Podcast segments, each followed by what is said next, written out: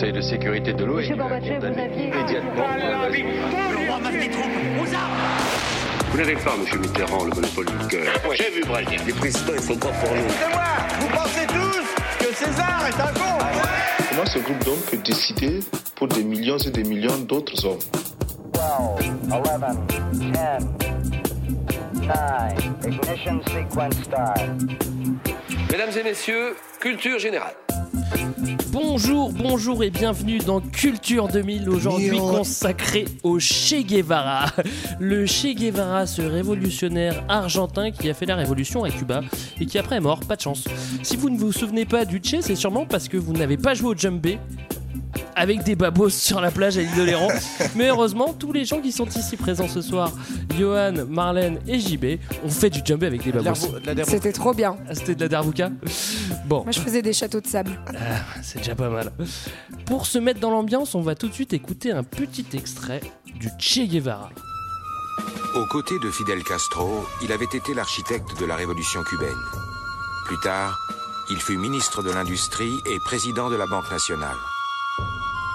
Et puis, en mars 1965, il renonce à ses fonctions et à ses biens, il quitte sa famille pour entrer dans la clandestinité et rejoindre les mouvements de libération en Afrique et en Amérique latine.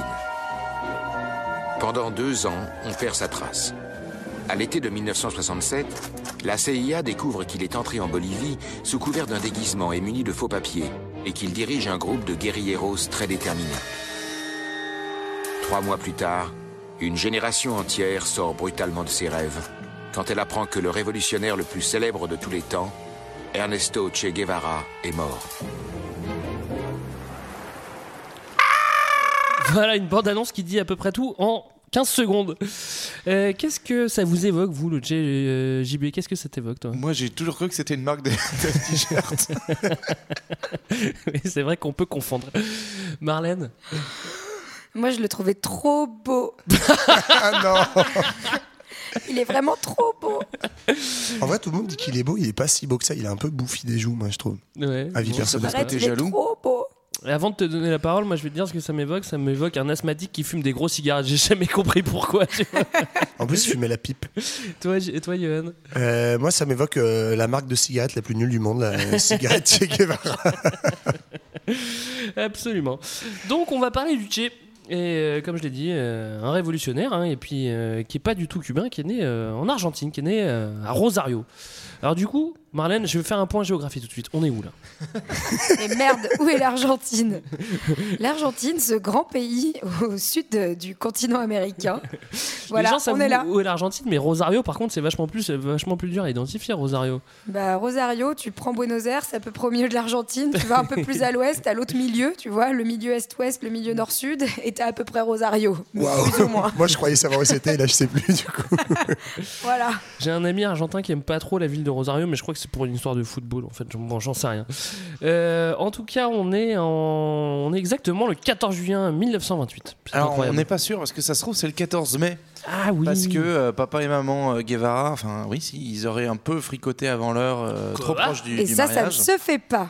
Donc, on a décalé l'acte de naissance du petit pour que ça tombe bien dans les clous par rapport à la date du mariage. Ah, du coup, il est Enfin, mort. on n'en est pas sûr. hein, c'est- Ouais. Il y a suspicion. Ça, c'est vraiment l'info essentielle à retenir de Je cette tenais à le émission. dire et c'est tout ce que j'ai à dire. Voilà. Alors ses parents, Voilà, à la prochaine. ses parents, c'est qui euh, Est-ce que c'est des révolutionnaires, ses parents euh C'est des bourgeois. C'est des, bourgeois, tu vas- c'est des bourgeois, c'est des aristocrates, je crois, non, à la base? Non. Ils, ils avaient pas de genre. euh, je crois qu'ils étaient issus de bonnes familles, mais eux-mêmes n'étaient pas de de, la classe moyenne, conditions. C'est euh, ouais, De classe taille moyenne, moyenne. plutôt, euh, plutôt Moyenne haute. cultivée. ouais. Et euh, plutôt de gauche. Bon, euh, ça, en De gros, gauche anti-autoritaire. Voilà. Ah, Ils aimaient pas, ils aimaient pas Hitler. Ça, c'est vrai qu'ils Ouais. aimaient pas Hitler. ils Ni Perron. D'ailleurs, c'est pareil. En gros, ils lisent Télérama, quoi, pour situer un peu le. Mais sans avoir la télé. Télé- Télérama. Télérama sans la télé. On va ramer à mort sur le. Alors, il y a deux, trois petits trucs à dire parce que justement, s'il est né dans une, une famille euh, de classe moyenne haute, bah, il fait des trucs de classe moyenne haute, c'est-à-dire qu'il joue aux échecs. Euh, Il fait du rugby. Il fait du rugby et ça, c'est plutôt bourge euh, en Argentine. Il fait des études de médecine. Il fait des études de médecine et il parle français, il apprend le français. Et il est asthmatique. Et il est asthmatique. Et ça, c'est typiquement un truc de bourge.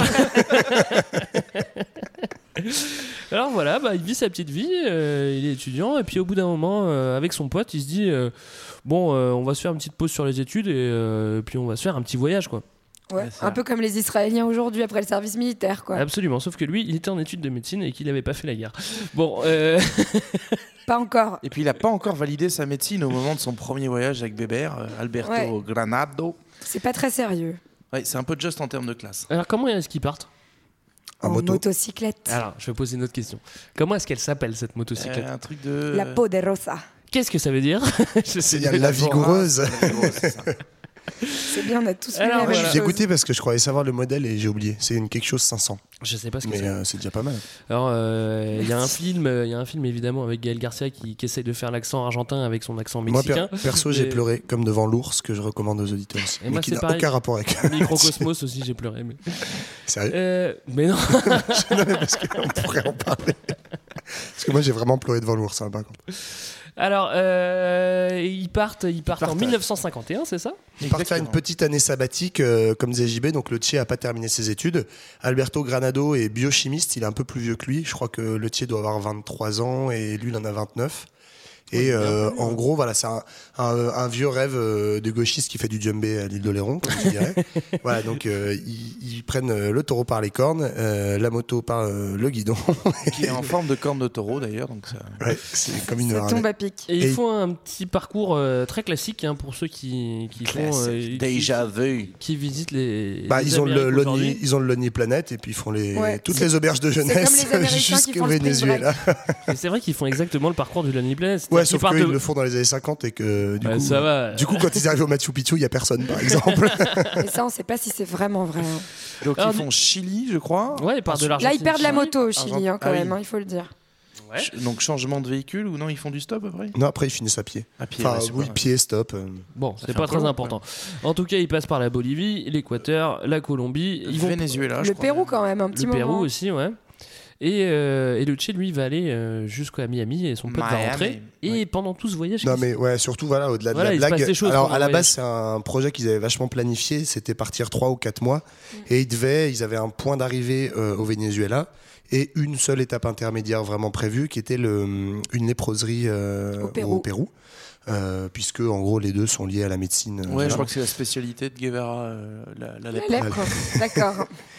c'est vrai Et puis, euh, et puis voilà, le- les- une chose euh, en, en entraînant une autre, euh, ils se font un petit peu détourner de leur périple et euh, surtout, voilà, au- au-delà de la blague, euh, c'est un moment où de vraie formation de leur conscience euh, politique, sociale, etc. Bah oui. Avec Et- plusieurs étapes importantes, notamment au Chili, il me semble, où ils, Dans les rencontrent- mines, où ils vont euh, dans les mines. Ouais. Ouais, donc euh, c'est vrai qu'au-delà de la blague, comme tu disais, ils observent vraiment euh, la pauvreté. En plus, l'autre, il lit des, il lit des bouquins de Marx. donc Alors, forcément, euh, ça, va, ça, va, ça va un petit peu lui, lui Plus- tourner dans le. Plus ciboulot. que la pauvreté, les inégalités et, euh, et surtout, euh, il me semble que c'est ce voyage qui, qui forge une pensée, enfin, en tout cas, une, une idée chez eux d'un continent euh, Le euh, panaméricanisme, quoi. de panaméricanisme. Voilà. Un petit En peu gros comme que- euh, Simon Bolivar. Tous les voilà, tous, les, tous les pays sont dans la même euh, dans la même mierda et que donc par conséquent ça s'appelle aux mêmes choses. Et donc Bolivar, c'était un personnage du 19e, si je dis pas de bêtises, qui avait euh, du coup contribué à, l'indépendance. des différents pays et qui du coup euh, pensait le, le continent euh, latino comme un ensemble quoi. Voilà. Ouais, Bah, il va pas y arriver non plus, le Tché, que- tout comme euh, Simon Bolivar a, a foiré. Et, mais par contre, ce qu'il va réussir à faire, le Tché, c'est à rentrer chez lui. Non, mais si Et à dis finir la fin euh, au début, Greg, plus personne va Ah, je parle de. Simon, je parle de Simon. Simon euh, Bolivar, Et euh, ouais, mon pote Simon. Et euh, par contre, le Tché, lui, il rentre, il rentre à Buenos Aires.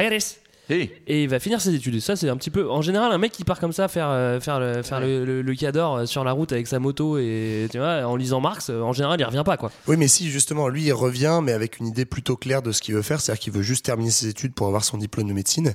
Et il a déjà en tête un prochain voyage de repartir. Et avec, euh, là, pour le coup, de faire un voyage un peu plus politique, c'est-à-dire euh, de rencontrer des militants, etc. Et de commencer à, à mettre un petit peu en pratique euh, ce qu'il a pu soit observer, soit bouquiner jusqu'à présent, quoi. Bah alors, du coup, ils vont entamer. euh, je sais pas s'il est. Non, là, il est plus avec son pote. Hein. Non, non, en gros, euh, il, lâche, il lâche son pote Alberto Venezuela. euh, au Venezuela, qui lui reste bosser. En fait, lui, il finit, le Tché finit à Miami, je sais pas, pour acheter, je sais pas quoi, des souvenirs à sa famille, sans doute. Ouais, Et t-shirts après, fluo, il re- probablement. Il revient, rollers. Un t-shirt Che Guevara, peut-être, je sais pas. ouais, il revient finir ses, voilà, ses études à Buenos Aires et il repart en 53, donc euh, deux ans après, je crois. Et euh, là, voilà, il va euh, directement en Bolivie. euh, où il va, euh, notamment, en gros, en Bolivie, il y a un, un régime assez autoritaire. Il va rencontrer des militants du MNR, qui est en gros le mouvement euh, euh, révolutionnaire euh, local.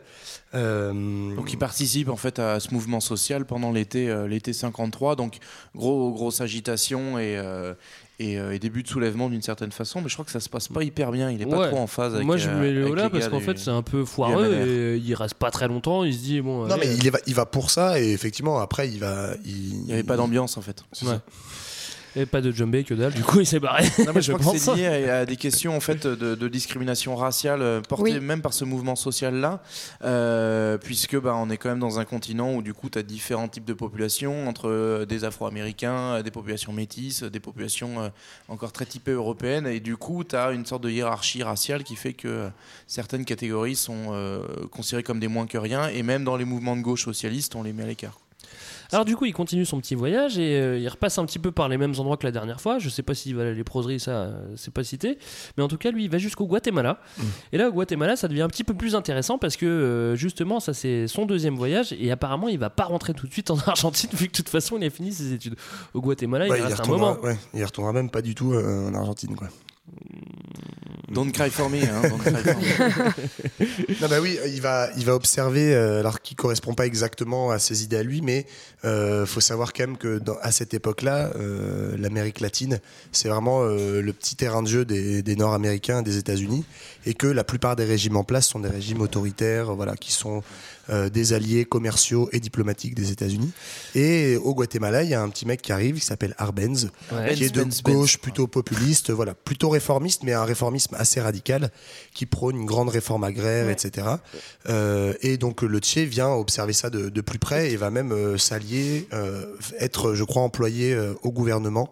En Ouais. tout cas, Oui. euh, comme médecin, alors Et enfin, parce que plutôt Arbenz, fonctionnaire euh, gouvernement. Mais... Notamment, il me semble qu'il s'oppose euh, justement à la mainmise des États-Unis sur euh, la politique au Guatemala, Bah, surtout et que- notamment euh, via euh, la, la United Fruit Company. Ouais, donc, c'est euh, Exactement, parce que c'est vrai que le Guatemala, c'est vraiment la, la république bananière, quoi, tu vois. Voilà. C'est-à-dire qu'il n'y a pas trop de.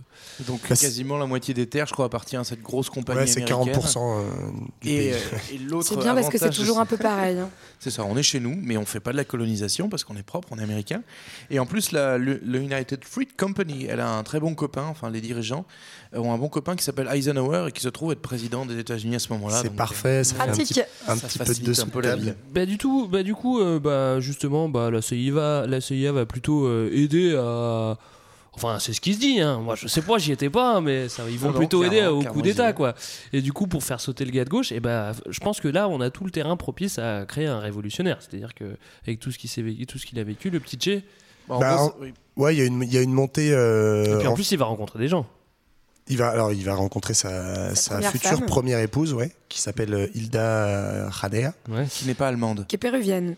qui est péruvienne, qui est économiste, euh, je crois, qui rencontre et qui, elle, pour le coup, est vraiment une militante, euh, voilà, qui a pas mal de contacts politiques, euh, au sein notamment d'un mouvement qui s'appelle l'APRA, donc l'Alliance populaire révolutionnaire américaine, qui est en fait un courant socialiste qui va soutenir le gouvernement. Et donc, au moment, euh, comme vous le disiez, où euh, Oui, monsieur. le gouvernement Appelle-moi américain- monsieur. au moment où le gouvernement américain va commencer à faire pression euh, pour en fait foutre dehors euh, Arbenz, il va y avoir euh, toute une partie de la population qui va s'armer. et On va avoir une première forme de, guerre civile dont le Tché va être, témoin et acteur parce qu'il va y participer. Sa compagne de l'époque va se faire arrêter, si je ne m'abuse. Et euh, en gros, lui va se retrouver être un petit peu dans la merde aussi. Il va se, re- il va se réfugier euh, à l'ambassade d'Argentine où on va lui offrir un petit billet gratos pour euh, retourner à Buenos Aires. Et lui il dit, va pas le prendre. et il dit non les gars, Il dit je vais non, au non, non. Mexique. Et comme ça, Ernest, l'aventure avant tout. Donc il va au Mexique et là, euh, Bah, en fait, il va au Mexique, pardon, parce qu'il a rencontré justement au Guatemala il a des contacts. des gens du mouvement M28, donc le mouvement du 26 de julio, 28 juillet. Alors, c'est le M26, si je peux 26. me permettre. Mais, mais- quoi J'ai dit enfin, 28, 28, mais on peut arrondir à 27 sinon. Mais, mais c'est surtout qu'il quitte le Mexique parce que le Guatemala, concrètement, bah, en fait, le putsch euh, voulu par les Américains opère. Quoi. Et donc ça va aussi jouer énormément dans, dans la, la- la fin de la formation politique de, de Guevara, de prendre conscience que les Américains sont vraiment dans une politique impérialiste et donc il faut s'opposer à eux par les armes. Absolument. Et du coup, au Mexique, eh ben, il va rencontrer, euh, il ouais. va rencontrer d'abord euh, Raoul. Et après, il va rencontrer D'abord Raoul, ouais. Fidel. Et du coup, euh, bon, bah là. Raoul, euh, donc Raoul Castro, Ouais. qui est le, le petit frère de, de Fidel Castro. Voilà. Et qui est, a priori, parce qu'on ne sait pas trop si, si Fidel euh, tient à bout de ficelle aujourd'hui, mais Qui, a qui est a priori priori- le dirigeant actuel de, de Cuba.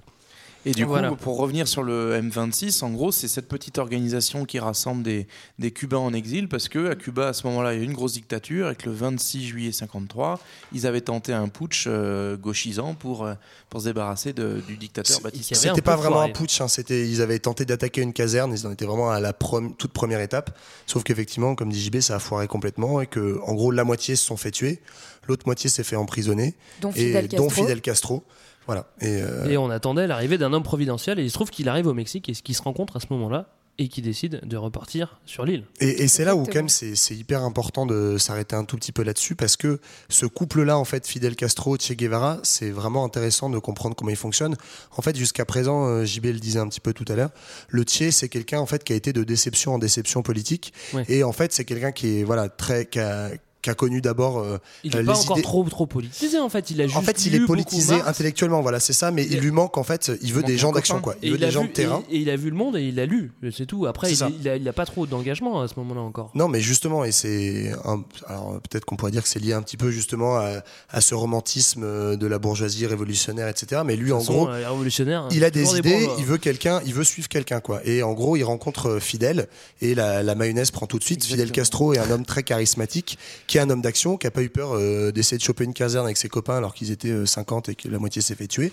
Et euh, voilà. Et, euh, Il et- s'abonne tout de suite à son fil Twitter d'ailleurs. C'est ça. Signe très fort de leur amitié.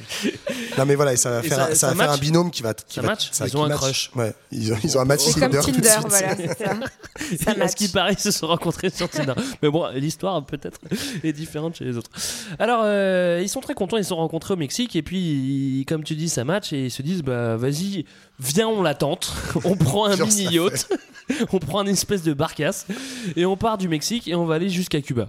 Et c'est ça qu'ils font. C'est ça qu'ils font. Et c'est plutôt osé quand même. Bah, c'est d'autant plus osé qu'ils arrivent sur l'île, ils sont 82. Donc euh, 82 Et personnes. 82 dans un yacht.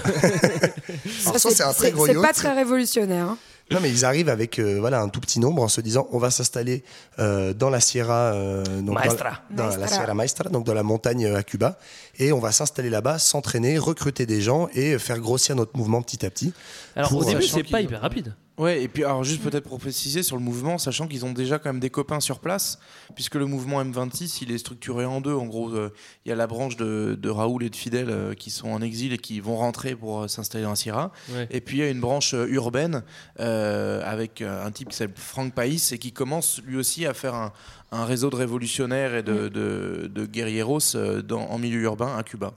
Mais quand on parle de réseau, euh, on est en 1956 là. Enfin, ils arrivent justement en novembre 1956. Quand on parle de réseau, on parle d'une centaine de personnes. On Ouais, parle ouais. pas de. Tu Oui, vois, oui, le- c'est encore le un big petit réseau. hein. mouvement. Alors, on peut faire euh, une toute petite incise euh, théorique euh, là-dessus. si- Euh, c'est justement un, un peu la, la nouveauté euh, dans les théories marxistes qu'apportent ici euh, Che Guevara et, et Fidel Castro.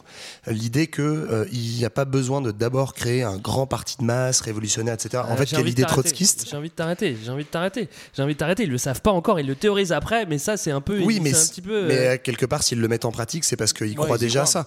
Et ouais, c'est- ils en mais- savent rien. Ils l'attendent quoi. Mais non, c'est pas juste. c'est pas juste un poker. on C'est aussi les conditions qui sont très différentes. C'est-à-dire qu'ils sont dans un pays qui est essentiellement agricole, où euh, la question et de l'indigénat et la question de l'ancien anciennement l'esclavage avec les Afro-Cubains, etc., est très importante. Donc un racisme, comme on disait Et tout qui est à l'heure. encore bien etc. présent à Cuba. Ouais, qui est encore très présent. Donc le racisme, le fait que c'est une population rurale, le fait qu'il y a, en gros, euh, faut quand même rappeler que Cuba c'est en face de Miami en fait. Enfin, on est vraiment euh, tout tout près des États-Unis. Donc euh, c'est vraiment la- les Américains ont une mainmise très importante là-dessus. Et donc euh, tout ça fait que ils se disent voilà, il faut partir de la campagne, des paysans qui sont justement euh, qui sont des travailleurs journaliers qui vivent ce que c'est que être exploité par une grande compagnie américaine, etc. Faut prendre les armes. Euh, de là Il faut les éduquer aussi, surtout. Ouais, c'est ça. Ouais. Oui, oui. Il y a Ça, vraiment, enfin, je sais, enfin, il me semble que euh, tout ce, tout ce mouvement d'enrôlement euh, enfin, de ces paysans euh, s'accompagne aussi de politiques d'alphabétisation qui sont assez Ouais, importantes. ça. En fait, c'est pas vraiment de l'enrôlement, mais c'est plus l'idée que euh, pour euh, que la population nous voit bien, il y a aussi euh, ces donnant-donnant, quoi. C'est-à-dire que on, on ouvre des dispensaires, on fait des cours d'alphabétisation. euh, on Non, mais a- Attends, le dispensaire, le- il l'ouvre pas en 57. hein, Non, là, mais la- c'est justement l'idée de rendre le peuple actif de sa révolution et de Exactement. pas seulement suivre euh, des leaders. Euh. Et du coup, pour, pour revenir à nos petits gars là, qui sont. Alors, faut, faut s'imaginer peut-être le, le générique de Fort Boyard. C'est Ouais, un, c'est ça. un Zodiac blindé de Manos qui Exactement. va vers, vers Fort Boyard, quoi. Mais un vieux Zodiac, quand même. Un vieux Zodiac. Non, on a dit Et- un yacht. Un yacht. Et du coup, quand ils arrivent sur les, sur les côtes, ils sont hyper motivés, les gars. Ils arrivent à donc euh, 80, je crois, quelque chose comme ça. Ils sont un peu attaqués. Et pas de bol, en fait, euh, comme il y a beaucoup de fuites et d'espions et de transmission d'infos, bah, ils sont un peu attendus à l'arrivée, ce qui fait qu'ils tombent dans un piège. Et sur les 80, il y en a 12 qui survivent au débarquement et qui arrivent à prendre la fuite euh, dans la Sierra. Donc c'est Voilà. premier Dont le euh, pas fantastique. En fait, je pense qu'on a oublié de préciser, c'est que euh, Cuba, c'est un régime très autoritaire à l'époque. C'est une dictature du général Batista, euh, Fulgencio. qui en gros est plus ou moins un pantin de, de, de l'Amérique du Nord, et euh, voilà, et, et qui est du coup sont informés en avance de l'arrivée de ce petit groupe de guerreros, parce que Fidel Castro a déjà été dans les prisons de, de ce général Batista, et donc euh, comme dit JB, voilà, ils vont se faire euh, pas mal massacrer à l'arrivée. Ils arrivent plus que 12, et à 12, tu fais pas trop le malin dans la Sierra, et pourtant. Et pourtant, ils, recrutent un petit peu des, des paysans locaux qu'on appelle les guajiros. Et euh, qui, eux, sont pas très contents non plus de, de- ce qu'ils vivent avec Batista. Du coup, c'est pour ça qu'ils se rallient à la cause. Donc, le mouvement grossit petit à petit. Mais là, quand je dis petit à petit, c'est vraiment petit à petit parce que en 57, on est, ils sont 128. hein. Le, le chiffre est très précis et là, euh, vous pourrez pas me contester. C'est vraiment 128. Et, euh, et ça grossit petit à petit. Il reste, il reste assez, assez longtemps dans la Sierra. Et là, ils ont vraiment une idée de génie, c'est de créer la deuxième colonne. C'est-à-dire que on va, on va, le Johan fidèle, va nous expliquer. le fidèle, il va se dire, ok, laisse tomber. euh, moi, je garde des gars, toi, tu gardes des gars, et on va faire croire qu'on a quatre colonnes. Et on a que deux la colonnes, quatrième colonne. mais en fait, on l'appelle la quatrième, comme ça, tout le monde va flipper. Mais Moi, ce en- que il aurait pu comprends pas, l'appeler la bah oui, huitième, quoi. La tu vois. direct. après, non mais après il, il a fait ça, il a fait la huitième colonne alors qu'il n'avait que cinq quoi. Non, non, non. non. Si, si, Si, il a fait. Et donc, euh, et donc c'est là qui que le Che colonne devient. euh, enfin, parce que là, il y a, il y a, il y a, le, il y a le, le, le fidèle et le Che qui sont là. Ils se séparent, ils font euh, les ces deux colonnes, comme je te disais. Ouais, mais avant ça, t'as as raison de rappeler. On a oublié de dire qu'au début, il arrive comme médecin. En fait, lui, en gros, c'est Ah, genre, ouais, je suis un petit intellectuel, euh, j'ai trop envie de vous aider. Bah, ok, t'as qu'à t'as qu'à mettre des pansements sur les gars. Non, et puis Et puis petit à petit, il fait l'entraînement militaire, il, il fait ses preuves et il est très vite nommé commandant, qui est le plus haut grade militaire. voilà. Non, et Et puis- c'est pour ça, par cette confiance, qu'il prend la tête de la colonne. il arrive comme médecin et il faut dire aussi que lui, il n'est pas cubain. Enfin, encore, enfin, encore une fois, il est, enfin, il est argentin. C'est d'ailleurs pour ça qu'on l'appelle le Che, Oui. euh, puisque en fait, il s'appelle pas Ernesto Che Guevara. Il est pas né comme ça. Il s'appelle juste Ernesto Guevara. Est-ce qu'on a précisé ce que ça voulait pas dire du tout, pas. Che, che, qui est en fait une interjection euh, en Il y argentin, a un euh, mec qui veut dire mec et qu'on dit euh, à Et tout bout de champ. Jude, Et donc en fait, c'est juste, euh, on l'appelle Jude. Er- Ernesto Che Guevara pour signifier justement qu'il est argentin. c'est Et con que le mec soit pas yankee, il aurait pu s'appeler Dude Guevara, ça aurait été vachement. ça a été Il aurait bu super. des Russes blancs. Non mais voilà, d'où le fait qu'au début il vient comme médecin et il est un peu euh, auxiliaire du truc quoi. Et ben voilà. En tout cas, maintenant, le Che s'appelle le commandant. Et on écoute une fabuleuse chanson de John Baez, reprise Commandante. aprendimos a quererte desde la histórica altura donde el sol de tu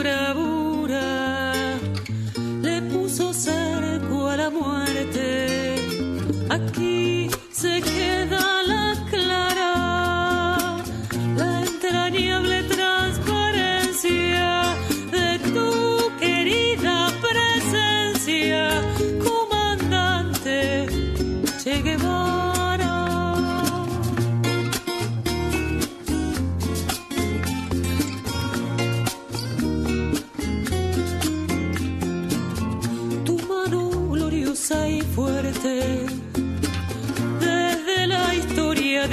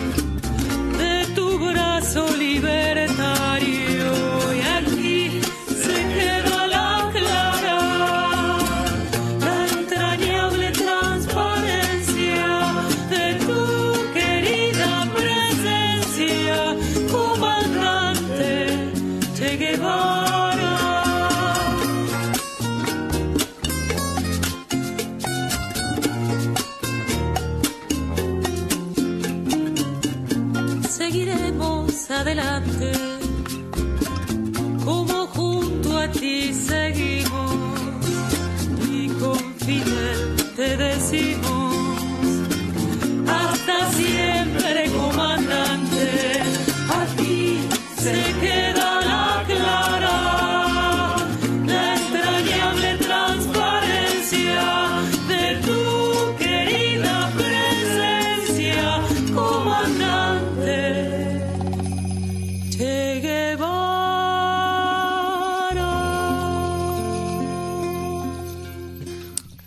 Voilà, vous avez eu envie de jouer du djembé. Il y avait déjà des percussions, mais pourtant vous auriez pu rajouter un djembé sur la plage. Des maracas. de. Alors, alors, où est-ce qu'on en est? On est en quelle année et qu'est-ce qui se passe? On est en 56-57 et globalement, on est dans, dans ce qui s'appelle la révolution euh, castriste euh, qui amène euh, Guevara et Castro au pouvoir. Et peut-être juste se rappeler que du coup, c'est pas un truc one shot en trois jours, c'est bouclé, mais ça dure, euh, ça, se- ça s'étale sur deux ans et demi en fait. C'est une, une conquête euh, lente et laborieuse euh, du pouvoir. Ouais, ça devait être bien laborieux parce qu'ils étaient quand même euh, dans la selva, là, enfin dans, dans les montagnes, euh, c'est de la jungle et de la montagne, ça devait être un petit peu euh, dans des conditions un peu extrêmes. Surtout quand t'es asthmatique. Surtout quand t'es asthmatique et que tu fumes des gros cigares. Pas très malin le mec. hein. non mais ça c'est complètement con. hein. Moi je lui dirais hein, si je le voyais, là, le. Et la stratégie, effectivement, donc c'est une stratégie progressive de, euh, à partir de, on arrive à 12, comment gagner du monde petit à petit, donc euh, faire des petites euh, actions éclairs, on attaque une caserne, on prend un petit village, etc. À chaque fois, on essaie de se faire accepter de la population, de gagner du monde à notre cause, donc toujours avoir des terrains d'entraînement militaire partout. Euh, faut quand même rappeler que c'est pas que juste on vit dans la jungle en claquette, quoi. Il y a quand même, euh, même- Havaianas. non mais il y a, voilà, il y a, une- il y a aussi la discipline Rito, militaire. Rito Et c'est aussi, c'est pas la, pareil pour rappeler le contexte général, c'est pas une clandestinité totale. C'est-à-dire que, ok, ils sont là cachés, mais en fait, le gouvernement de Batista sait très bien qu'il y a quelque chose qui se prépare, et donc il y a sans cesse euh, des gens de l'armée qui les pourchassent, des traîtres qu'il faut débusquer au sein, euh, au sein des guerrieros, etc. Donc euh, voilà, il y a tout ce travail progressivement de gagner en confiance, de en interne, en externe, monter, monter, monter, jusqu'à être en capacité de prendre des villes. Il y a- il y a aussi du coup dans cette, dans cette logique-là de structurer un petit peu des communautés où on expérimente aussi le, le mode de vie qu'ils qu'ils mettent en avant. Quoi. Donc euh, c'est aussi eux euh, qui vont euh, faire la loi, la justice, c'est eux qui vont amener euh, euh, bah, aussi le, le souci de l'éducation euh, pour les masses, etc. Brigade d'al- d'alphabétisation. Exact. Que j'en aurais, aurais eu bien besoin parce que je n'arrive pas à parler. T'es pas de Cuba, toi, Et, non? non. Et Pas de euh, chance. ils font des petites bases aussi quand ça marche bien et qu'ils arrivent à faire une incursion. Et ils vont faire une petite base où justement ils vont mettre un hôpital pour les gens qui sont là. Ouais, ils font- Euh, ils vont mettre une boulangerie. Le Che il va créer un journal. Et le Che. Et on peut. Je sais pas si vous voulez, mais on peut peut-être parler un petit peu du genre- euh, à ce moment-là. Le Che, il est on le trouve très très dur. Mais à côté de ça, il a beaucoup de valeurs. C'est vrai qu'il a des valeurs. C'est un grand C'est-à-dire humaniste. que justement, lui, il va débusquer les, euh, les traîtres et il va les zigouiller euh, sans problème. Mais à côté de ça, il y a beaucoup de ces hommes qui disent euh, non, mais euh, il, c'est enfin, il, il donne vraiment confiance en ses troupes. Bon, en gros, il y a ceux qui accrochent et ceux qui accrochent pas. Quoi. C'est- Et ceux qui accrochent pas, ouais, ils sont pas là pour le dire. On peut pas Si, si, plaire à tout le justement, monde. apparemment, il y avait pas mal de demandes de mutation pour ceux qui étaient. Non, mais c'est vrai. Oui, c'est ceux vrai. qui étaient dans la colonne euh, Guevara. Il fallait être paxé disaient, pour euh, pouvoir muter dans la colonne du tir. Alors, si t'avais trois enfants, t'avais des bonus de points qui permettaient de demander la troisième Il colonne. n'y a pas de fonctionnaire dans ce podcast. Du tout. Mais donc, du coup, voilà, il y a ceux qui accrochaient pas, et puis il y a ceux, effectivement, qui étaient dans une forme de fascination pour le chef qui était au-delà d'un chef militaire, un type qui euh, un discours, euh, qui essayait aussi de, de sensibiliser politiquement ses troupes, Absolument. et, euh, et qui, du coup, ben, euh, avait une vraie plus-value, qui lui a valu d'être reconnu d'ailleurs comme, comme euh, recruteur et comme formateur vraiment euh, supérieur. euh. Et qui avait des valeurs même quand il chopait des prisonniers. C'est-à-dire qu'il les zigouillait pas forcément. Il disait Vous les mettez dans une prison, vous, lui filez- vous leur filez de la bouffe et euh, faut que ça soit un petit peu digne. quoi. Et, et d'ailleurs, ouais, enfin, ce que certains. euh, Ça, c'est la face, euh, ça, c'est la face cool. Hein, parce qu'après, il y a quand même Oui, c'est ça, mais cool. parce hein. qu'en fait, il y en a plein qui disent c'est un peu une contradiction. Il était euh, super sympa euh, avec les ennemis, très humain, machin, machin, ou avec les nouvelles populations. Et par contre, à l'intérieur, euh, ça, ça mouftait pas, etc. Mais en fait, au-delà de ça, c'est la- la- le truc commun qui fait qu'il est très respecté comme leader, c'est une espèce de d'éthique euh, qui s'applique d'honnêteté totale. Et donc, c'est pour ça qu'il en vient être beaucoup plus cool avec, en gros, euh, des prisonniers de guerre de l'armée de Batista qu'avec des traîtres euh, qui étaient ses anciens camarades, quoi. Bon, je sais pas ce que t'aurais donné toi là-bas en face du euh, Johan, mais bon, je te trouve bien confiant. Euh, du coup, on en est où? Euh, 58, février 58, ça vous dit quelque chose? Radio Rebelde. Radio Rebelde, bah dis-moi. Bah, c'est la radio qui existe toujours à Cuba, qui est un peu la radio officielle aujourd'hui. Mais déjà, c'est qui est à- 58 Ah ouais, février 58, euh, les mecs, ils ont un petit poste TSF au fin fond de la jungle, ils créent ce truc-là, euh, Et et, ils qui, émettent. qui existe En aujourd'hui. fait, ça sert à communiquer avec les autres colonnes et ça sert aussi à du coup propager de l'information et de la contre-propagande euh, pour les populations locales en fait. Donc c'est vraiment une, une sorte de radio pirate qui- qu'ils installent au profit de, de la révolution.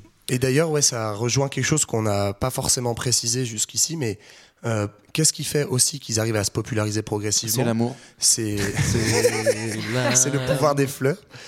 C'est la, le- la confiance des populations, ça on l'a dit. médias. Mais il y a aussi voilà la présence des médias en fait où c'est assez marrant ce truc-là. C'est que les mecs sont 100 dans la jungle, mais en fait toutes les semaines t'as un- quand même un, un journaliste du New York Times, euh, d'un- d'un média français, d'un média allemand, etc. qui vient pour alors pas c'est pas le Tché à l'époque la, la figure de proue, c'est évidemment Fidel Castro Fidel, ouais. mais on vient l'interviewer et en fait il est il y a une espèce de truc comme ça euh, c'est un peu la coqueluche enfin une des coqueluches des médias il est il est il est très populaire et ça ça lui permet de se faire connaître de faire connaître le mouvement et c'est ça qui fait que le mouvement va grossir notamment euh, tu disais 58 au moment où il y a un- une réunion très importante en fait des des principaux chefs euh, du mouvement euh, M26 et, euh, et c'est le, mouvement rural, donc les guerrilleros dont on a parlé, Fidel, le Tché et leurs colonnes, qui en fait vont prendre l'ascendant sur le mouvement urbain, qui était une partie en gros démocrate plus modérée. On a dit tout à l'heure c'est des révolutionnaires, en fait c'était pas du tout des révolutionnaires, Mm. c'était simplement des opposants à Batista, c'était une alliance de circonstances, et euh, Fidel va réussir à les mettre un peu de côté et à prendre vraiment la tête euh, de, de l'opposition. Euh, moi, j'avais pas trop noté ça. mais Moi, j'avais surtout noté que ils étaient 128 au début et que là, justement, en 58,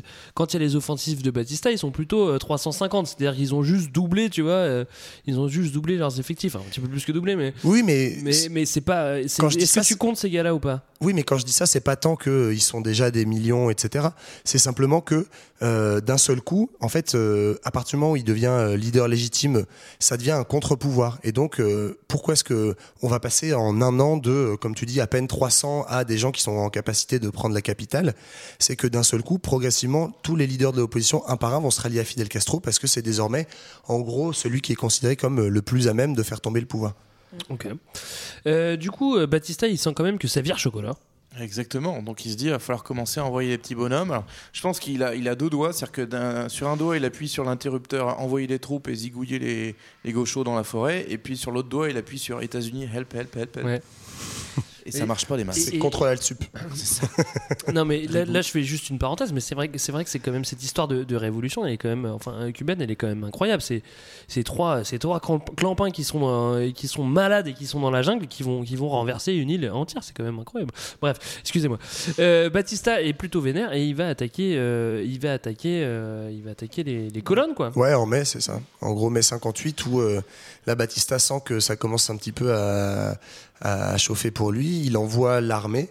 euh, qui est beaucoup plus nombreuse que les guerrilleros. Et euh, malgré ça, alors est-ce que c'est euh, de la mauvaise organisation? Est-ce que c'est le, soutien de la population derrière le- les guerrilleros Mais en fait, ça va pas bien marcher et l'armée va se retirer de la Sierra dès le mois d'août. Donc au bout de trois mois, ils tentent de, faire prisonnier les guerrilleros. Ils y arrivent pas trop, à part quelques manos isolés. Et du coup, ils se retirent. Et là, là, Fidel se dit qu'il y a peut-être une carte à jouer. Est-ce que c'est à ce moment-là qu'on a l'histoire du train? Chouchou le train. Oui, c'est euh, décembre, je crois, le train. C'est c'est la même année. En gros, c'est-à-dire que suite à cette grosse offensive de Batista, contre-offensive de, euh, des troupes euh, castristes, en se disant bon bah voilà, l'armée vient de montrer ses faiblesses et le pouvoir est hésitant, donc c'est le moment de vraiment de sortir du bois et d'avancer. Donc euh, ils vont euh, ils vont viser une une ville qui est un peu clé sur la route de, de la Havane. Santa Clara. Santa Clara, ouais. Clara, exactement. Et c'est tellement clé que Batista le sent aussi et donc envoie un gros renfort et notamment par, par euh, voie ferroviaire. Chouchou. Un, un chouchou blindé avec dedans masse Bien de blindé, hein. troupes, euh, masse d'armes, etc. Enfin, c'est vraiment Masse de massive. Masse base de massif, pop, pop, ouais. pop, pop, euh, également. Mais tout ça pour dire que euh, tout- toutes les forces sont jetées sur cette bataille de Santa Clara et autour du coup de, de ce train. Moi j'ai noté, hein, euh, c'est pour moi qui l'ai inventé, hein, euh, 3200 soldats euh, de l'armée régulière contre 364 guerrilleros. Donc Et- et dans le quatre- train il y a 2000 soldats, donc plus, euh, plus les gars qui étaient déjà là Exactement. sur place, plus les armes, les bazookas, les machins. Et quatre wagons restaurants. Et les guerrilleros ont quoi Des- Les guerrilleros ils ont 2-3 fusils et des cocktails molotov quoi. C'est ça. Des- Bah, c'est- des enfin, bouteilles là c'est quand même enflammées. respect quoi. c'est quand Et en, plus, et en plus, le, la colonne qui est chargée de cette opération, c'est la colonne du Thiers. C'est aussi Bah, évidemment, ça attends, qui va en euh, faire euh, tout de suite un mec euh, qui pose, euh, Qui pèse. les pose sur la table et, pas tout de suite, et qu'on va suite, respecter. Bah non, mais comme cette bataille en fait euh, va être remportée par les guerrilleros, donc comme tu dis à, à 300 et quelques, ils vont réussir à faire dérailler le train, à choper les armes et à faire que les militaires ils vont se tailler en courant. Euh, que c'est à partir de là que le Thiers va, va vraiment imposer son, son, ori- son autorité sur, euh, sur la, Il va se rendre visible au- révolutionnaire. de la population cubaine euh, pleinement. ouais. Ouais, et puis d'ailleurs, il n'y a pas que les, les militaires qui vont se barrer, il y, en a, il y en a un autre qui va se barrer aussi, Ah bah, juste à ce moment-là. Le général. Parce que là, pour le coup, lui, il sent vraiment que ça vire chocolat. Et puis ils sentent surtout que les Américains n'ont pas trop joué la carte du soutien parce qu'ils sont un peu ambivalents. Ils se disent que Batista il est peut-être un peu grillé, il faut peut-être qu'il se trouve des nouveaux copains. Et, euh, et donc par conséquent, ben, Batista sent que c'est plus trop trop le moment d'être là et donc euh, s'offre une petite retraite. Il s'offre une petite retraite all inclusive en République Dominicaine, 7 jours, 7 nuits inclusive avec du rhum morito. Accès au bar illimité. Il est pas dépaysé, tout va bien. Ouais, ça va, il va pas trop Il y loin. a des en plus, il est- en plus. Mais après, je sais pas, moi je connais pas assez euh, Batista hein, personnellement, je veux dire. hein, mais Moi, je le connais bien. Pose-moi des questions sur lui. du coup, il faisait quoi quand il était en République Dominicaine? Bah, il y a piscine, essentiellement. Il aimait plutôt la, la brasse. Euh, Moi, je plie Aquaponé. pas mal en muscle. ouais. Je m'inquiète pas trop pour lui. hein. Il a fini en catch. D'ailleurs, si vous connaissez un petit peu le catch américain, vous savez que Batista euh, domine le ring. C'est vrai, ça. Donc True voilà. story. Donc en fait, cette petite histoire, elle s'est passée quand même en, en moins de en moins de deux ans en fait. Et euh, entre l'arrivée et le moment où Batista se barre, ouais, il y a, il y, a, il y a- il y a deux ans quoi. C'est quand même un, Deux un ans petit et demi, donc du coup l'arrivée d'un nouveau pouvoir, le pouvoir euh, castriste, qui, qui va pouvoir s'installer donc à la Havane. Alors il y a une petite grève avant, genre grève générale, machin, les paysans et machin. Ouais, une pour, grosse euh, grève quand même, Petite ouais. grève insurrectionnelle, toute la population prend des armes. Non mais je veux dire, Un- un avant une révolution, avant une révolution, on va pas parler genre c'est une grève qui a fait qui a fait tourner le cours de l'histoire, c'est genre. Non, mais ça montre le soutien de la population cubaine. À Oui, parce que c'est Fidel qui dit prenez les armes, euh, arrêtez de travailler, et là d'un seul coup t'as toute la population qui le suit. Et donc 1959, et ben voilà, ils sont là. hein. C'est Ils sont c'est là. Voilà, pour le c'est fini, pouf paf. Et d'ailleurs pour ceux qui euh, ont aimé le parrain, et notamment le parrain 2, on, on vit ce moment-là assez cool. Euh, voilà le, le réveillon, euh, la Saint-Sylvestre 58-59, euh, où on voit le- la déroute du pouvoir. Alors avant, euh, on parle toujours du Tché, hein, évidemment. Euh, avant d'arriver vraiment au pouvoir, euh, le Tché, il va aller, il va être procureur de la, de la caserne euh, Cavagne. Si, la Et- cabane. Et, là, c'est un peu le Nuremberg, euh, un peu violent au soleil, quoi. C'est-à-dire que Bah, c'est un peu le Non, non, non, Robespierre non, de non, Cuba, non, non. quoi. Je refuse ces allégations. Je C'est le, nierai c'est tout. le fameux euh, grand débat historien de gauche, historien de droite. Donc, soit tu, tu es de gauche et tu dis Donc que. soit t'es Johan, soit t'es JB.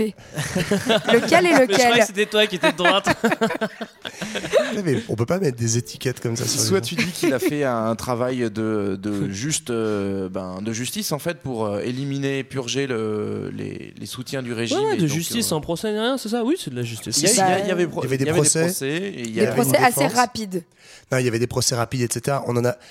Euh, on en a fait quand même un petit peu des caisses là-dessus parce que, en gros, euh, tous les, il y a, il y a plein de gens euh, condamnés à des peines, etc. Mais les seuls gens exécutés, c'est des policiers et des militaires de Batista, en Tu gros. veux Donc, dire qu'ils méritaient, c'est ça? Non, je dis pas qu'ils méritaient. Simplement, en qui- fait, euh, dans peuple, une révolution, en fait, quand un camp gagne, il bute l'autre camp, quoi. Euh, Globalement, c'est la base. Ouais. Et tu vois, en France, euh, notre ami le général, qui était si content que tout le monde soit résistant, au moment de l'épuration, on a tué plus de gens qu'au moment de la révolution cubaine. Je te euh, sens remonter, Johan. Prochain podcast sur le général, on, on rétablira sa mémoire, je vous rassure.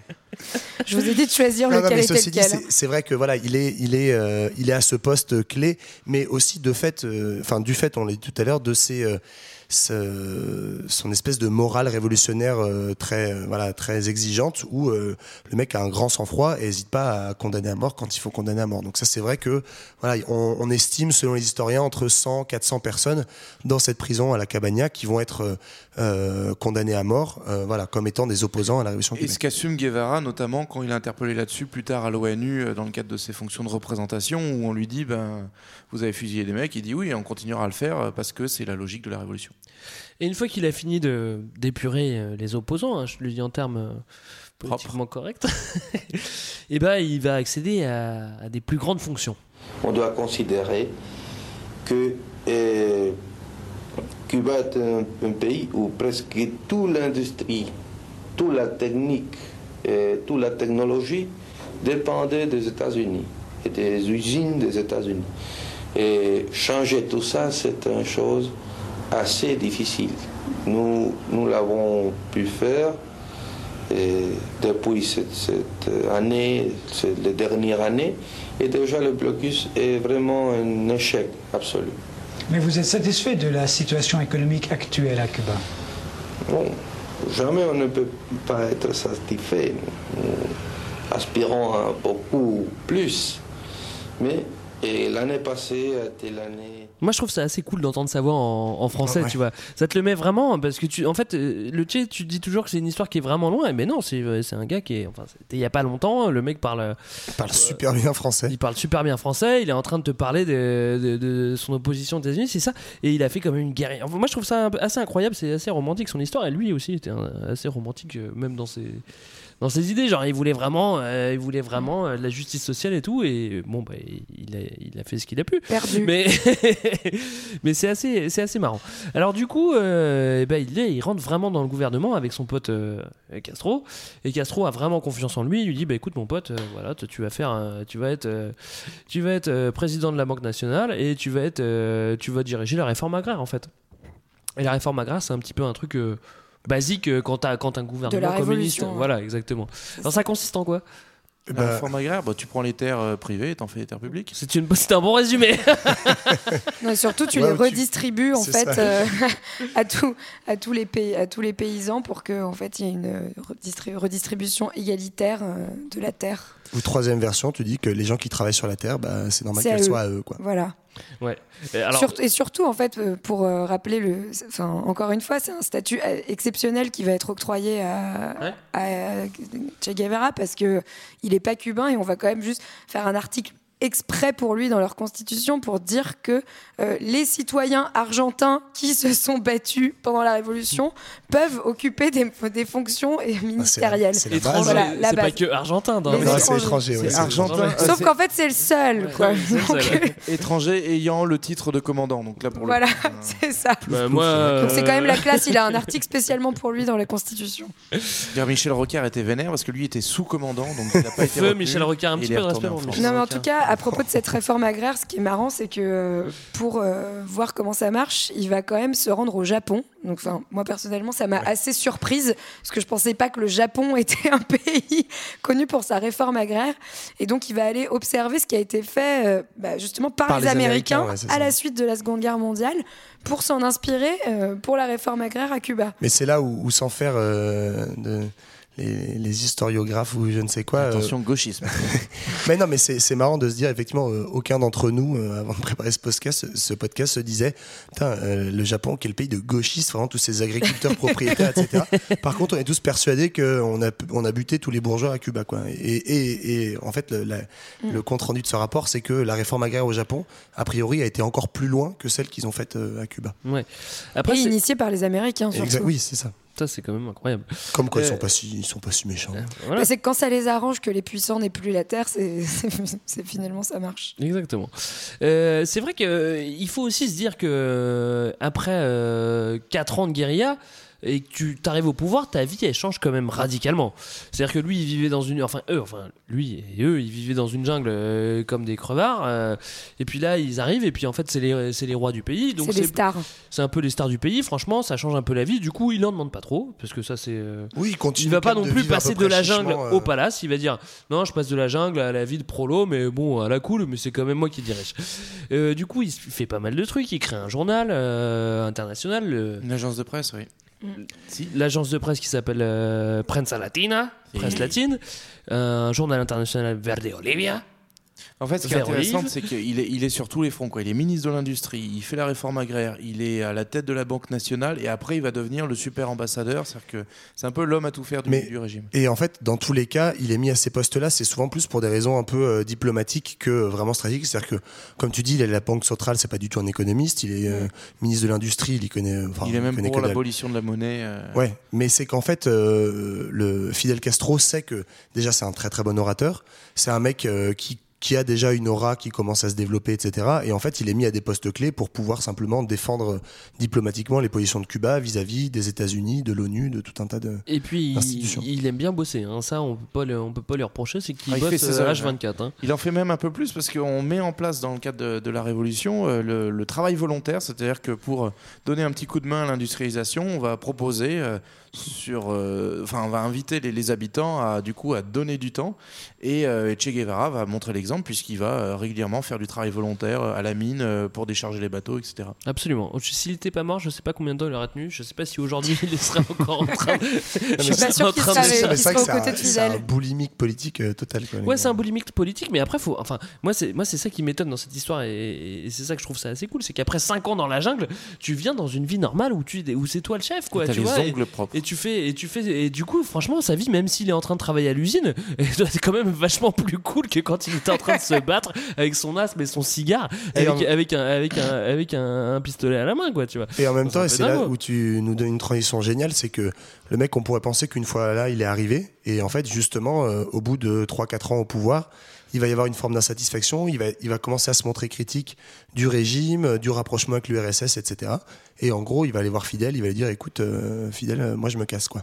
Et Ouais. c'est là où il va y avoir euh, la nouvelle vie de- du Che après le Che à Cuba. quoi. Alors, entre-temps, moi, je, je, je, survole là-dessus. Il a été euh, ministre de l'Industrie. Il a essayé de transformer euh, la- le, le pays qui était basé sur une, sur, sur une économie agricole, sur une économie industrielle.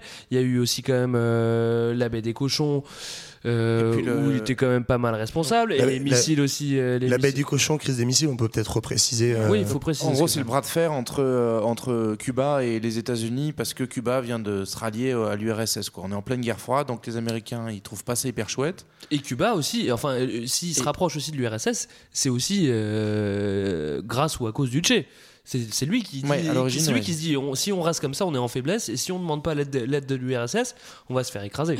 Donc ça fait pas trop plaisir aux Ricains. Donc euh, la CIA tente un coup d'État qui marche pas en, en 61, donc c'est ce qu'on appelle l'épisode de la baie des cochons. Et puis l'année d'après, en fait, euh, à la demande du Che, il y, a des- y a des rampes de lancement pour des missiles qui sont installés à Cuba pour que des missiles soviétiques puissent être pointés en direction des États- des États-Unis, histoire de rééquilibrer un peu la guerre froide. Coucou, on est là. on se menace à coups de- d'ogives nucléaires.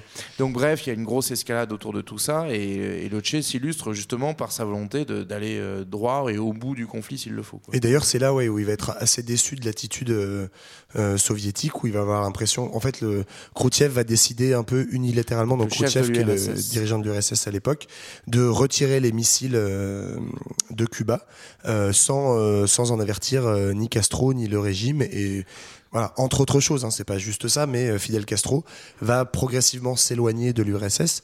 Je dis entre autres choses parce que c'est aussi euh, en lien avec son rapprochement, lui, avec la Chine. Mm. C'est-à-dire en, en- à très gros traits, euh, la Chine, c'est un peu, euh, peu l'Amérique latine euh, à côté de l'URSS. C'est-à-dire que c'est un pays très agricole, avec une, population essentiellement rurale, et où on essaie de trouver un autre modèle révolutionnaire qui s'appuie beaucoup. c'est ce qu'on a appelé après la révolution culturelle, avec les, voilà les, les mauvais côtés que ça, mais on s'appuie beaucoup sur la population agricole, etc. Et un modèle soviétique qui est pas du tout le même, quoi. Ouais, ils sont pas que déçus des soviétiques d'ailleurs, parce qu'ils sont aussi pas mal déçus des Américains qui, euh, qui en 62 vont mettre un bon embargo sur, sur Cuba et du coup ils, ils peuvent plus vendre leurs produits euh, de la canne à sucre, enfin le sucre, enfin tout Ah, ce ça que tu veux, les isole tous les beaucoup, produits ouais. agricoles. Et ils se retrouvent, euh, ils se retrouvent un peu encerclés, ils peuvent rien vendre. À côté de chez eux, ils sont obligés de vendre, de vendre au, au pays de l'Est et c'est vachement plus loin quand même. Donc euh, Exactement. c'est un petit peu chiant. Dernier élément qui explique aussi que Loche et la, et la bougeotte, c'est que lui, il est dans une théorie, il faut envoyer la révolution partout, en fait, il faut pas se contenter de construire dans un pays. Et du coup, par conséquent, il voit que euh, ses copains, et notamment en Argentine, il y a une tentative qui marche pas. Enfin, Mm, il voit qu'il y, a- il y a des gens, des frères de lutte qui se réclament même de lui, qui tentent des, des, euh, bah, des, des petites révolutions ou des débuts de guérilla, et ça fonctionne absolument pas. Et donc, par conséquent, euh, ça, ça donne aussi en- envie au Che de repartir parce qu'il se dit qu'est-ce que je fais dans cette euh, vie de bureau pendant que les autres ils se battent dans la jungle. quoi. Absolument, ils s'embrouillent un peu. euh, ça, tu l'as dit ça ou pas Qu'ils s'embrouillent un peu? Enfin, ils on sait On pas sait s'ils s'embrouillent. En fait, ouais, c'est un peu le mystère. petit Il y a- truc. on- tu, voilà, tu- tu lis partout qu'il y a une, des heures et des heures d'explications où ils se- s'enferment tous les deux dans une salle, ils discutent pendant des heures. Ils aimaient bien discuter. Ça, on faut sait bien pas trop ce qui s'y est dit. Castro et Guevara. Ouais, on sait pas trop ce qui s'y est dit. Au final, on s'en fiche un peu. Ce qui, Au final, il s'en surtout- va, quoi. Voilà, ce qui en ressort, c'est que Il le fait une Che- petite lettre à la bien, cousin. Ouais, alors même là, il y a une polémique. On n'est même pas sûr à 100% que ce soit lui qui l'ait vraiment écrite parce qu'il dit quand même que. Moi, franchement, et là, je te donne mon avis. hein, Ça, c'est vraiment personnel. Ouais, vas-y. À mon avis, ils se sont pas vraiment embrouillés. Juste le Che, il avait envie d'aller voir ailleurs. Et il s'est dit, bon, bah vas-y, moi, je, moi ce qui m'intéresse, c'est de faire la révolution ailleurs. Et le fidèle, il lui a dit, bah vas-y, mon gars, mais va pas en Argentine parce que c'est trop chaud. Les militaires, ils sont trop balèzes. Va plutôt en Afrique. Oui, à non, mon mais avis, c'est ce qui s'est passé. hein. Merci, Greg.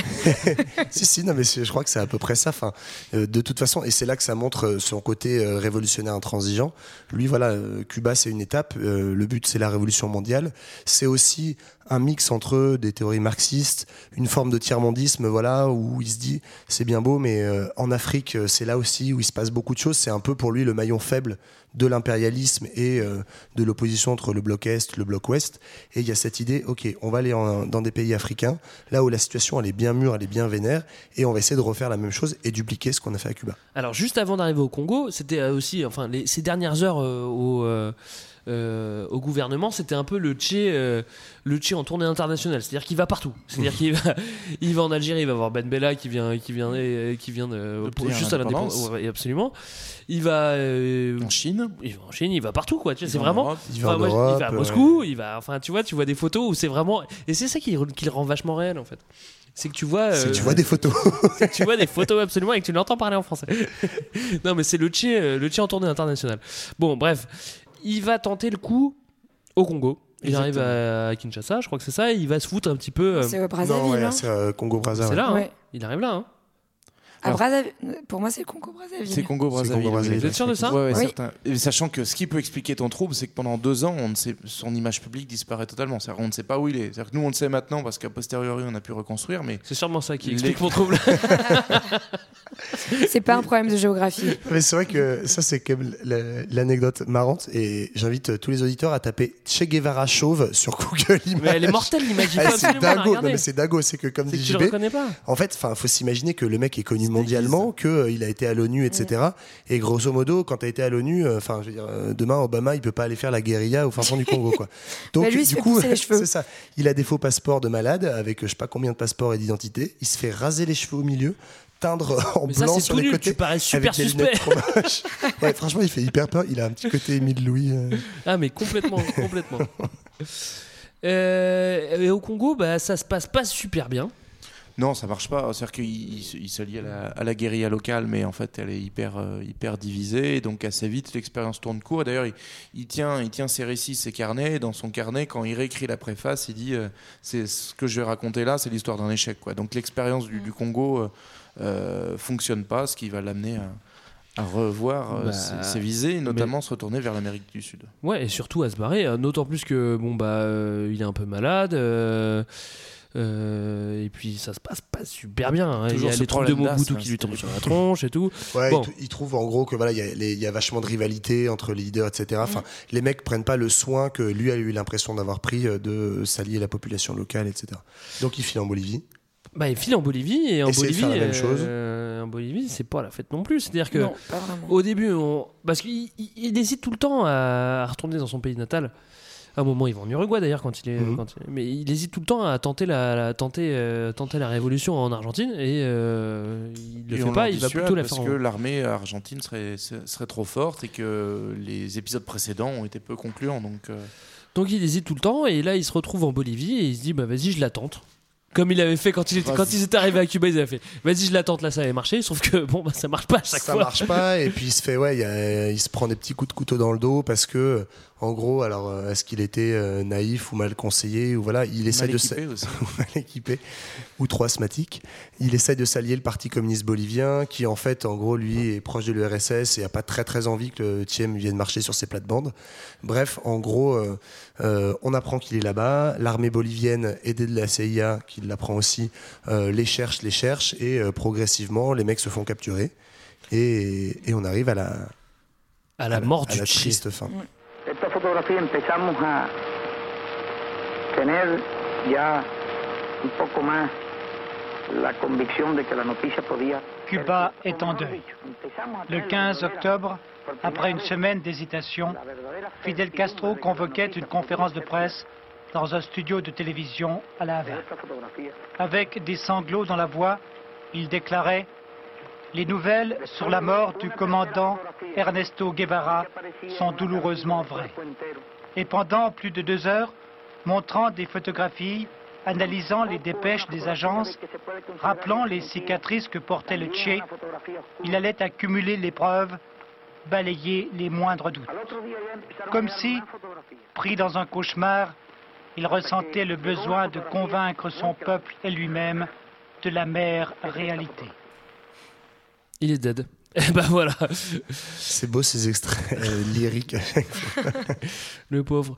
Euh, comment ça s'est passé? Moi, je, je vous invite à écouter euh, la version de Monsieur X qui est assez, euh, qui est assez romanesque. En fait, pour comprendre, on vous invite à écouter d'autres émissions que la nôtre. ça vous c'est comprendrez mieux. exactement ça. Non, mais nous, c'est une bonne introduction. C'est-à-dire que si tu connais rien, tu vas d'abord, tu nous écoutes. C'est easy listening, you know? Et après, t'écoutes des trucs un peu plus sérieux, quoi. Non, mais évidemment. Bon, bah, le Che, il est mort. Et, euh, le Che, il est mort. euh, Alors, il, est- mort en ouais, il Bolivie. est mort en- vraiment en quelques mots, mais donc euh, il y, a- il y a plein de théories. On ne sait pas exactement quel rôle jouent la CIA et les Américains là-dedans. On À sait qu'ils ont ils sont pas pour rien, forcément. voilà. L'armée bolivienne non plus, parce qu'ils étaient pas super chauds non plus. Non, c'est ça. Et Il- après, en fait, il est capturé officiellement par l'armée bolivienne. Après, d'où vient l'ordre de l'assassiner sans jugement, ça, on ne sait pas exactement. Mais voilà, les Américains n'y sont pas pour rien, c'est sûr. Et euh, voilà, il y a l'idée qu'il faut pas faire de vagues. Le mec est tellement populaire que si on, on part sur un procès, ça, va, ça risque de se retourner contre nous. Donc, euh, ce qu'on va faire, c'est qu'on va lui mettre une petite balle dans la, dans la tempe euh, discrètement. Voilà. On va exposer son corps.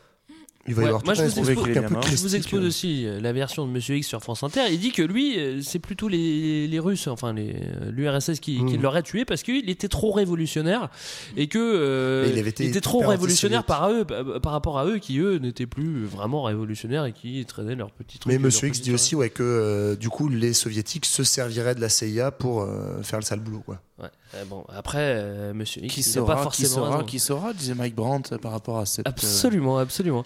Et épisode. Qu'est-ce qui reste du Che aujourd'hui euh, À part des t-shirts. Ça, il en reste des t-shirts. hein. Beaucoup de t-shirts. Des cendriers peut-être, non? Des cendriers aussi, des djembés, sûrement. C'est vrai que c'est. Bah, il, il reste beaucoup de voilà de pop culture. Enfin, c'est quand même euh, c'est quand même étonnant de voir qu'effectivement c'est peut-être la figure révolutionnaire euh, du XXe siècle, la plus célèbre, la plus voilà, sur laquelle on, on projette un petit peu toutes les tous les fantasmes. Euh, Au-delà de ça, c'est quand même euh, voilà un vrai théoricien et euh, praticien de la Un révolution. praticien, ça, on peut pas dire le contraire. Hein, C'est parce clair. qu'il a quand même mis en pratique. Et c'est peut-être pour ça que sa réputation est pas si usurpée que ça. C'est parce que le mec, il a quand même mis en pratique euh, beaucoup de choses qu'il avait théorisées et, puis, il, a, été au charbon, quoi. Il a le bonheur de mourir en, en 67. euh, c'est-à-dire, on est aussi dans une période de, de, de fort soulèvement populaire, euh, où notamment la mobilisation de la jeunesse, on peut penser à- aux Américains, euh, à la jeunesse américaine face à la guerre du Vietnam. On peut penser à mai 68 en France. Enfin, on peut penser à plein, plein d'événements qui se passent en 68 et 69 où euh, on se cherche des figures un petit peu euh, authentiques qui portent la révolution et qui portent une alternative. Et c'est à ce moment-là qu'on commence à, à faire des t-shirts et c'est un petit peu de la faute d'Andy Warhol qui a fait des surimpressions avec plusieurs couleurs, avec la tronche du Che. Et, de la va- fameuse photo de Alberto Corda, Ouais, la photo ça là, si connue du euh, qui a été prise par lui, je crois, pour laquelle il n'a pas touché un centime, d'ailleurs, le pauvre gars. Euh, Ouais, voilà, ouais. celle que tout le monde connaît avec son béret, où il regarde un petit Mais c'est quand même à la fin assez ironique euh, de faire autant de pognon, enfin autant de pognon. C'est pas non plus des, des- des gens, enfin ceux qui gagnent du pognon là-dessus, à mon avis, euh, c'est pas non plus des milliardaires, mais de faire autant de pognon avec, euh, avec des t-shirts avec la tronche du Che. Alors, Alors, c'est pas des milliardaires, euh, méfie-toi, j'ai appris qu'il y avait, euh, je sais plus quelle marque de voiture, euh, je dirais une connerie, je sais plus, si- non, c'est pas Volkswagen, mais une grande marque de voiture, faudrait que je retrouve. Genre Renault Non, mais Renault qui- Che. En fait, qui a, qui a lancé une, euh, une gamme de voitures en disant c'est une gamme révolutionnaire et du coup il mettait la figure du Che. Euh, non mais si c'est Mercedes voilà parce qu'en gros il reprenait la photo de Corda et sur le béret au lieu d'avoir l'étoile il y avait euh, le logo Mercedes quoi. Donc, comme quoi preuve que le capitalisme avale et digère tout et voilà. Voilà, voilà. Bon, bah, c'était euh, l'histoire du Che euh, revue Du par. Cu- du Che revue par Culture 2000. Euh, nous, on peut se retrouver sur Facebook éventuellement parce que Ouais, on, a eu le temps, on a eu le temps de créer un petit Facebook et Comme on n'est pas parti en vacances cet été. bah voilà. Et euh, On a on- beaucoup Envoie-y bossé. des likes. Fais, Comment like- fais liker tes amis. Non mais n'hésitez pas à liker, n'hésitez pas à lâcher vos Bah, coms bien et sûr. big up à tous les massifs et ça il faut bien le dire. Donc allez voir sur notre page, peut-être qu'il y aura un modérateur. hein. Je pense que ce sera toi, ce sera toi Yann. hein. Ouais, ouais, je suis dans la modération. Et la semaine pro- la- non pas la semaine prochaine parce que c'est toutes les deux semaines Culture 2000. Vous avez bien compris pourtant. Euh, on sait pas de quoi on parle encore, c'est ça? C'est la surprise. On se dit du coup hasta siempre. Hasta siempre la victoria.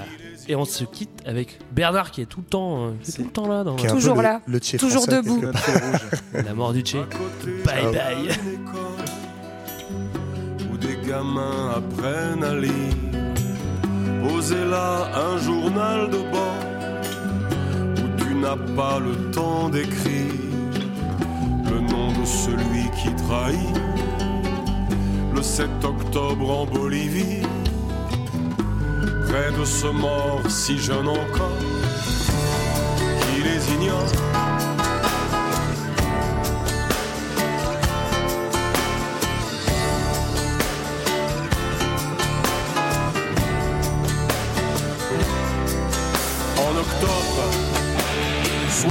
67 dans la Sierra Ernesto Che Guevara. A pris son indépendance en octobre 67 dans la Sierra. Ernesto Che Guevara. Quelle solitude, quelle errance. Quelle solitude, quelle errance.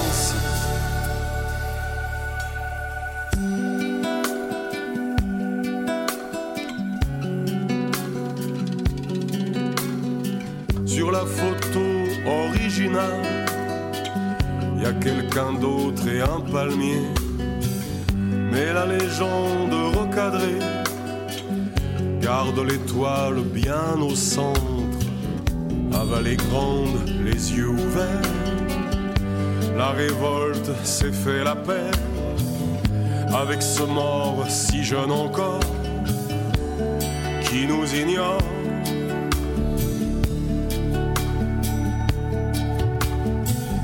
Quatre balles, les poumons percés dans le labyrinthe d'Orphée. Cet insomniaque pulmonaire a toujours cet air inspiré. On dort si bien avec la mort, les marchands ont canonisé ce romantique si jeune encore qui les ignore.